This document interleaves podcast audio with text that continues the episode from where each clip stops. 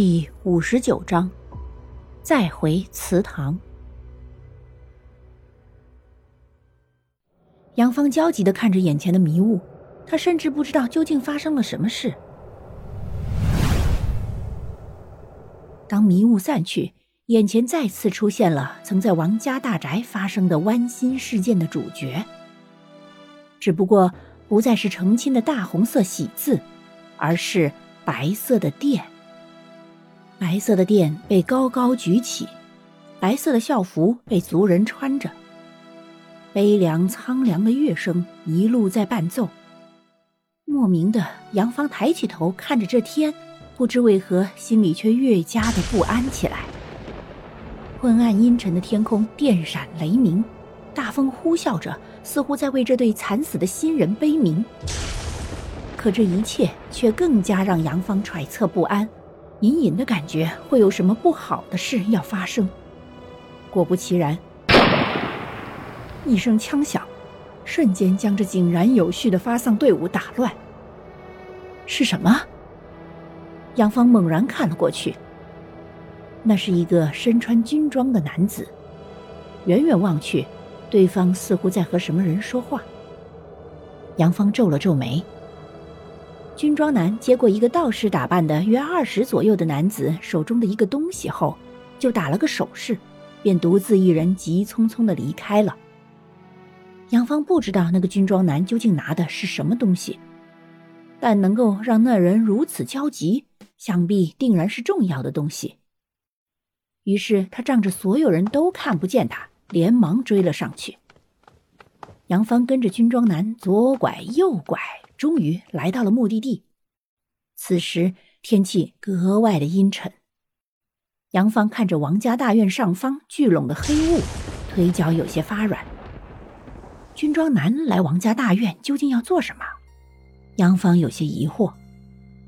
军装男可没有等杨芳想清楚了再行动，他直接敲门。沉重的大门发出“梆梆梆”的声音。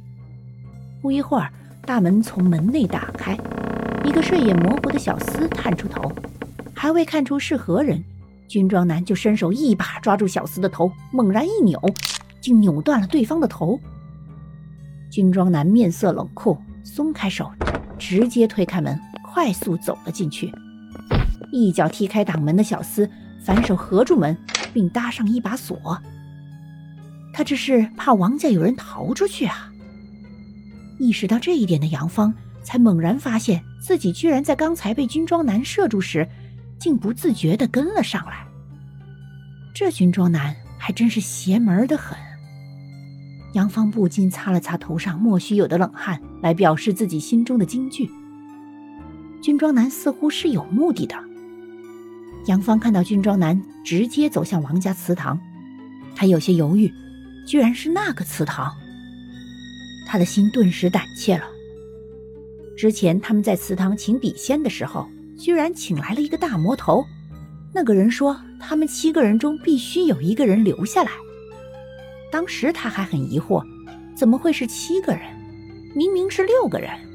他杨芳、薛月、蓝双儿、蓝冰儿、林叶以及于吉。直到时隔六个时辰后的今天下午四点左右，顾白的出现，他才明白，原来真的有第七个人。而且现在薛岳已死，是不是他们六个人就能够平安离开了呢？然而关于这一点，杨芳却无法确定。深深吸了一口气，杨芳跟着军装男走进了祠堂。军装男从怀里掏出一个大约只有硬币那么大的八卦盘，将它挂在祠堂房门的风铃上，又走到祭桌上，拿起族谱，撕了一张，在手里揉了揉。